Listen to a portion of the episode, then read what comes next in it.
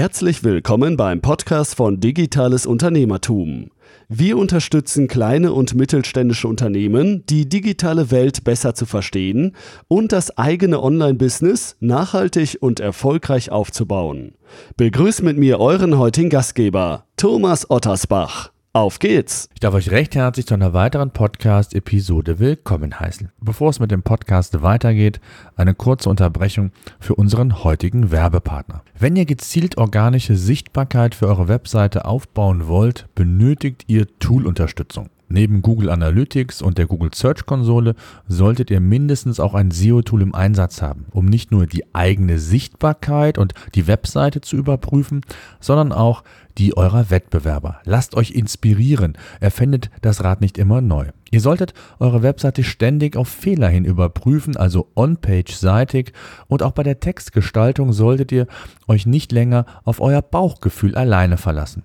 PageRangers bietet euch alle relevanten SEO-Analysen und unterstützt euch auch dabei, mit Hilfe verschiedener Recherche- und Benchmark-Analysen den perfekten Textinhalt zu kreieren. Am besten meldet ihr euch heute unverbindlich für einen 14-tägigen Test an und lasst euch von einem PageRangers Consultant einen Workflow aufzeigen, wie ihr mehr Sichtbarkeit mit eurer Seite aufbauen könnt. Wenn ihr Interesse haben solltet, einfach am besten anmelden unter seosenf.de slash seotool. Und für alle, die das Tool buchen wollen, gibt es auch noch einen Gutscheincode. Mit SEOsenf15 bekommt ihr 15% Lifetime, also solange ihr Kunde seid, also 15% Nachlass auf den monatlich zu zahlenden Tarif. Ich kann PageRangers nur empfehlen, testet es, ihr werdet überrascht sein. Heute geht es um LinkedIn und welche Möglichkeiten ihr über das digitale Networking, so möchte ich es mal nennen, darüber hinaus habt. Denn LinkedIn, genauso auch wie Xing, ähm, ist mittlerweile mehr als nur eine Networking-Plattform.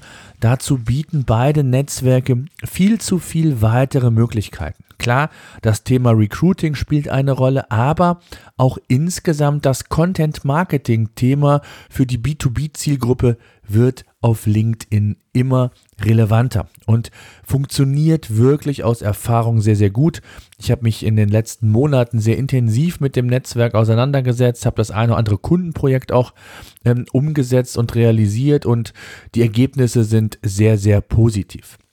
Klar kann man natürlich auch noch Geschäftsbeziehungen über diese Plattform gewinnen, aber auch das Thema Lead-Generierung und Kundengewinnung sind mittlerweile keine Fremdwörter mehr, wenn ich mich im LinkedIn, LinkedIn schweres Wort, Universum bewege.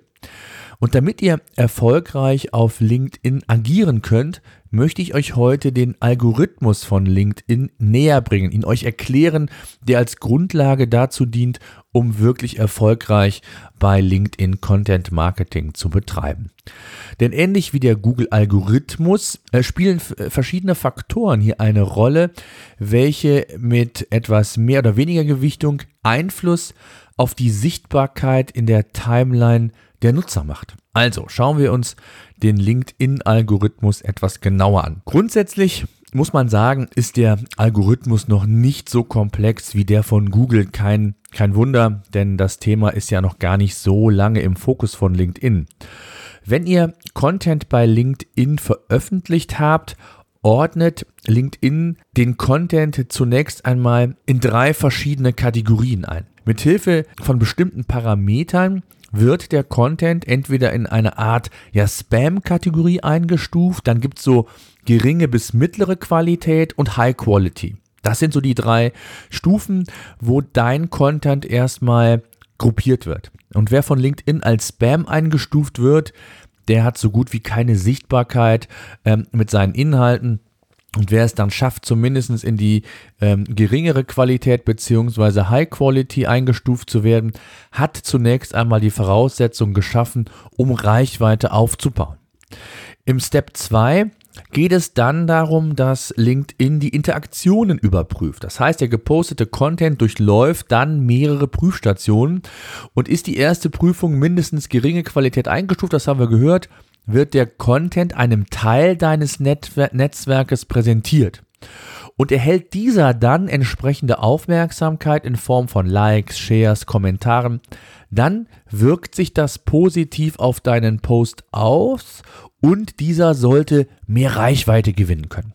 Wichtig ist also, auf den Inhalt kommt es an, aber weitere positive Punkte kann der Post dann entsprechend durch Interaktion einsammeln. In der dritten Stufe da geht es darum, weitere Signale für die Qualität des Beitrags zu verzeichnen.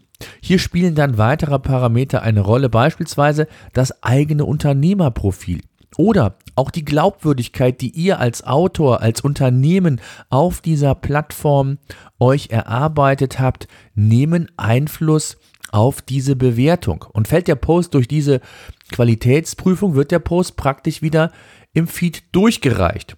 Interaktionen sind jedenfalls ein wichtiges Kriterium, aber auch die gerade genannten weiteren Faktoren. Und jetzt kommt im letzten Bereich eine Qualitätsprüfung, die man gar nicht so für möglich hält.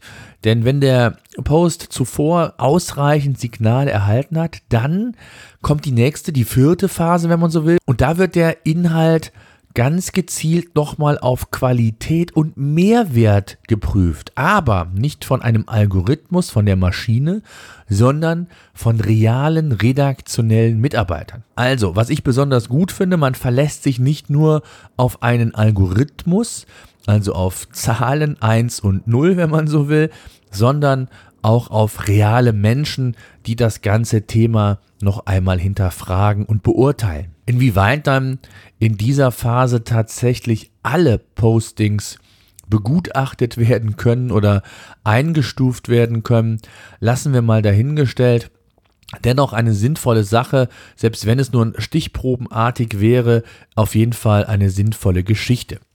Und was man natürlich in dem Fall sagen muss, ich habe euch in der Theorie jetzt die verschiedenen Phasen genannt. In der Praxis sieht es dann so aus, dass das Posting doch verschiedene Stufen immer wieder mal nehmen kann. Also es kann sein, dass man auf Stufe 1, Stufe 2, dann wieder auf Stufe 1 zurückgeht, wieder auf Stufe 2, dann erst auf Stufe 3 oder wieder einen Rückschritt macht, je nachdem, wie die permanenten Beurteilungen entsprechend ausfallen, gibt es nicht nur den einen Weg von Step 1 zu, ähm, zu Step 4, sondern das kann auch immer mal wieder individuell sich gestalten. Das mal so als ganz grobes Beispiel, als ganz grobe Information, wie der LinkedIn-Algorithmus funktioniert.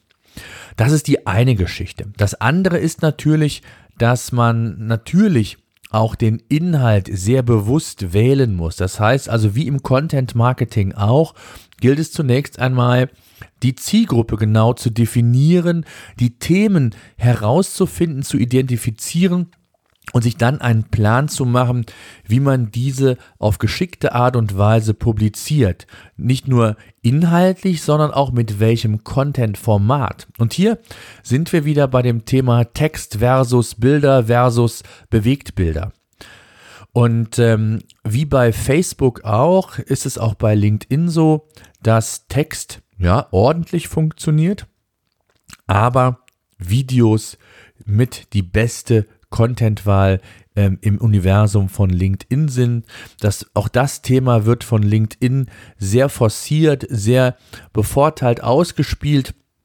Das heißt, ich kann es nur empfehlen, dass ihr auch hier eine Diversifizierung eures Contents vornehmt und einen Mix aus Text, Bildern und Videos publiziert und diesen auch dann analysiert. Denn das ist ganz wichtig, um herauszufinden, wie die eigene Zielgruppe auf LinkedIn funktioniert. Und ähm, das erlebe ich immer wieder, dass das sehr, sehr häufig falsch gemacht wird. Es wird einfach blind irgendetwas gepostet. Ähm, entweder spürt man eine Reaktion oder eine erhöhte Sichtbarkeit oder man akzeptiert es einfach, möchte ich mal sagen. Dann ist es natürlich wichtig, müsst ihr einige Spielregeln berücksichtigen, die insgesamt im Content Marketing für soziale Netzwerke relevant sind. Und hier bewegen wir uns. Es ist ein soziales Netzwerk für den Businessbereich. Also ähnlich wie Facebook, Twitter und Co. gilt es, die Inhalte snackable, sage ich immer, aufzubereiten. Also wirklich die Inhalte so zu produzieren, dass sie leicht verständlich, leicht konsumierbar sind. Und sorge dafür, das ist der nächste ähm, Tipp, dass man als Stilmittel häufig auch gerne mit Bullet Points oder ähm, entsprechenden Absätzen agiert, also nicht zugequetscht die Informationen darstellen. Dann das Thema Storytelling ist hier ebenfalls relevant. Versuche Spannung aufzubauen, gerade wenn es vielleicht darum geht, dass der Nutzer sich ein Video anschauen soll. Versuche es entsprechend mit Text anzuteasern, sodass man neugierig gemacht wird auf mehr, auf mehr in Form dieses Videos. Dann spielen Emotionen natürlich ebenfalls eine Rolle. Also all das, was mit dem Thema Storytelling entsprechend ähm, zusammenhängt. Ein ganz weiteres wesentliches Kriterium, auch das ist relativ analog zu den anderen sozialen Netzwerken, wenn du gezielt und bewusst Content Marketing auf LinkedIn für deine B2B-Zielgruppe betreibst, dann ist es auf jeden Fall hilfreich, dass ihr regelmäßig und aktiv schreibt. Also nicht nur passiv in Form von Kommentaren auf andere, sondern wirklich aktiv ihr versucht hier ähm, Mehrwert für die Zielgruppe zu liefern. Natürlich in Kombination auch mit der Tatsache, dass ihr selbst Kommentare anderen entsprechend zur Verfügung stellt bzw. diese schreibt. Ja, also die Kombination, ein aktives Dasein, ein aktives Nutzen von LinkedIn ist hier extrem wichtig. Und das Thema Content Marketing ist das eine Vehikel, neben denen, die ich eben genannt habe, Networking, Personalrecruiting, ähm, geht es darum, Sichtbarkeiten aufzubauen, Reputationen, ähm, Lead-Generierung, Neukunden auf euch aufmerksam zu machen. Ähm, vielleicht auch bestehende Kunden zu binden, auch über den Kanal entsprechend alles möglich, Reputation, Markenaufbau, all die Themen zahlen auch hier ein. Ein weiterer sehr wichtiger Aspekt, den möchte ich in der kommenden Podcast-Episode mit euch besprechen, ist das Thema, wie man sich auch werblich bei LinkedIn ganz gezielt bewegen kann und Lead-Generierung, Abverkauf auch generieren kann.